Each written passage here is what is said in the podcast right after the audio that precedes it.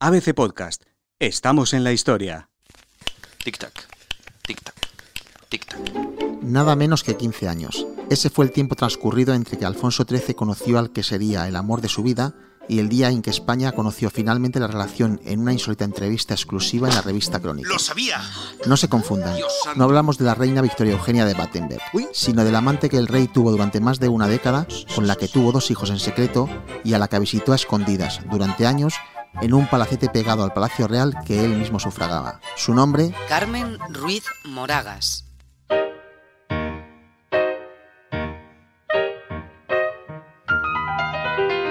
Carmen Ruiz Moragas era, bueno, pues una señorita de la época. Era la hija de Leandro Antolín Ruiz Martínez, que fue un gobernador civil de Granada. Y bueno, pues era una persona educadísima, que sabía pues francés, inglés, que era algo pues bastante inusual en la época, ¿no?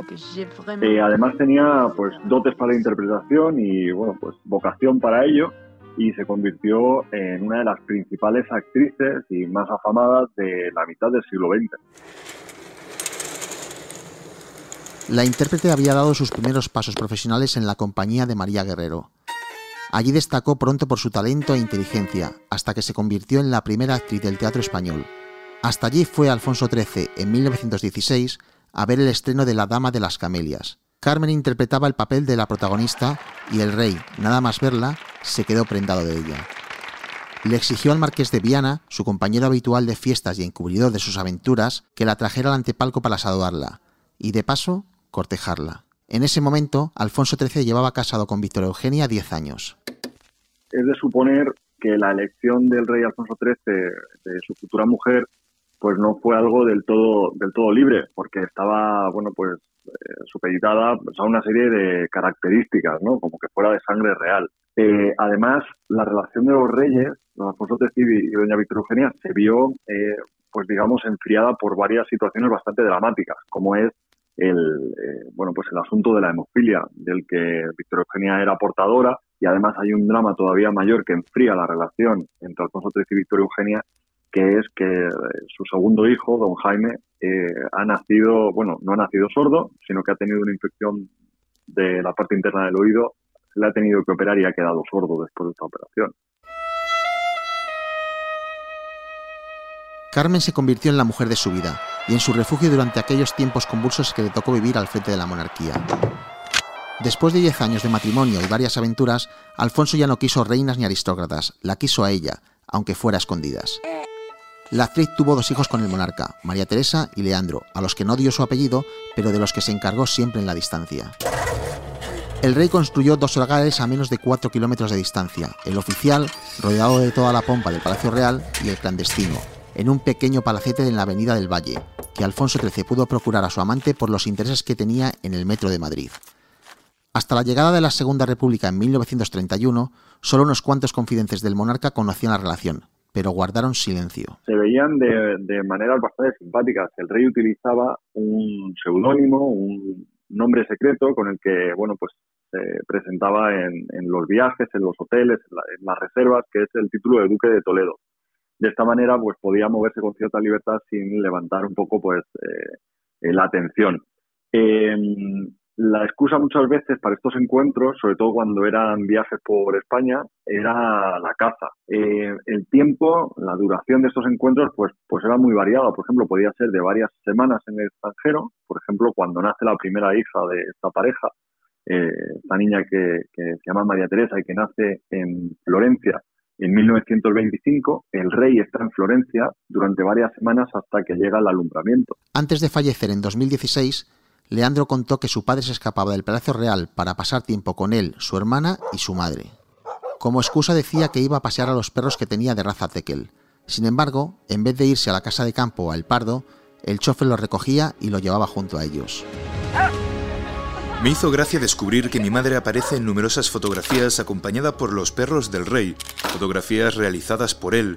En casa también compartiría algunas horas con nosotros antes de regresar al mundo real. Para entender bien la relación del rey con, estos dos hijos ¿no? Eh, extraoficiales, pues que es que en el año 1931 se proclama la, la, Segunda República y entonces el rey se tiene que marchar. ¿no? En esta fecha, María Teresa, su hija mayor, tiene seis años con lo cual eh, ella sí conoce a su padre y lo trata, pero Leandro Alfonso solamente tiene dos años. Es un señor que, que conocen, que es atento, amable, cariñoso, si se quiere, con ellos, pero no es un trato de padre a hijo. De hecho, eh, tendrán que pasar eh, algunos años para que don Leandro y María Teresa conozcan cuál es su, su origen, ¿no? porque ellos pensaban que eran los hijos de un militar que, que, vivía en el extranjero. Algunos historiadores sostienen que el rey se planteó solicitar al Papa la nulidad de su matrimonio con Víctor Eugenia, alegando que ésta le había ocultado durante años la terrible enfermedad de la que era portadora y que le había costado la vida a dos de sus hijos. La idea se la metió en la cabeza el marqués de Viana, y cuando la reina se enteró en 1927, lo convocó inmediatamente en sus habitaciones particulares. Viana, no está en mi poder castigarle como usted merece. Solo Dios puede hacerlo. Su castigo tendrá que esperar hasta que esté usted en el otro mundo. La reina era conocedora de, la relación entre su esposo y Carmen Ruiz Moragas desde el primer momento la reina tenía, bueno, pues eh, un círculo cercano que le informaba de, los movimientos eh, de su marido. Pero ella no pudo hacer nada por interrumpirlo.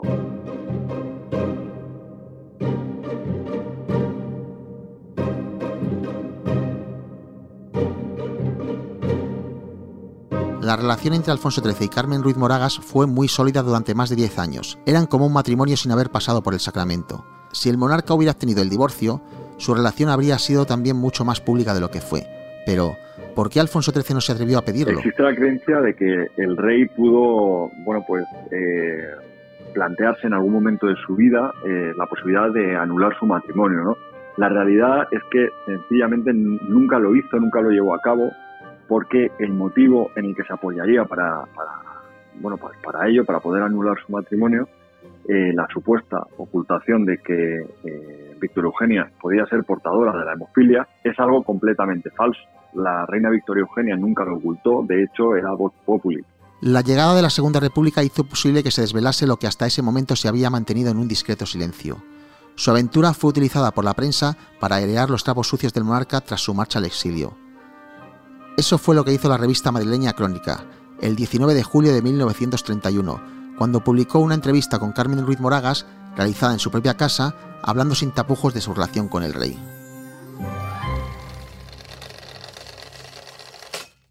Nuestra relación no era de ayer. Empezamos hace más de 10 años.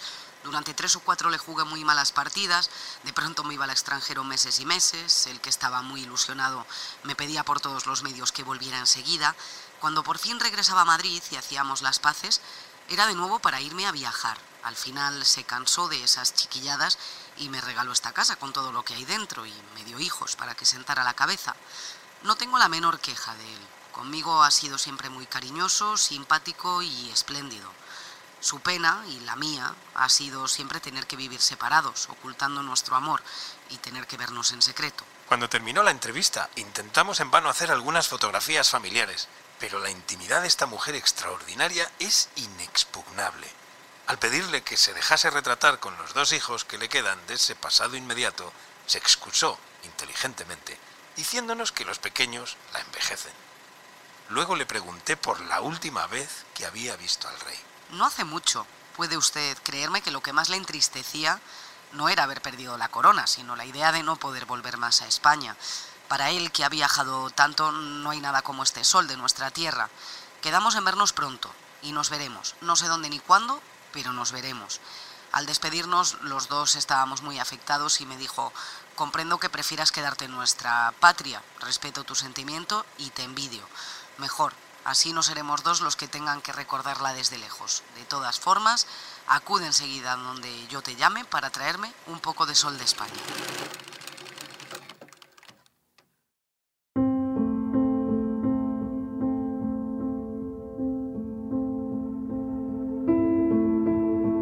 A comienzos de 1936, mientras el rey se encontraba en Londres, a Carmen le diagnosticaron un cáncer de útero muy avanzado. Durante su convalecencia, Alfonso XIII fue informado continuamente de su estado. La actriz murió finalmente el 11 de junio, pero antes pidió un último deseo, que le pusieran una ramita de canela en la boca para que oliera bien cuando el monarca fuese a verla, y no se equivocó. El entierro se retrasó dos días para que al rey le diera tiempo a viajar a España en secreto para darle el último adiós. El cadáver se preparó para el velatorio en el salón principal de la casa donde se había producido la entrevista y en la que ellos se habían visto tantas veces. Alfonso XIII llegó de incógnito durante la madrugada del día siguiente. Nada más verla, se acercó y le dio un último beso en los labios. Inmediatamente después, su conductor tomó la carretera rumbo a Irún. La visita nunca trascendió.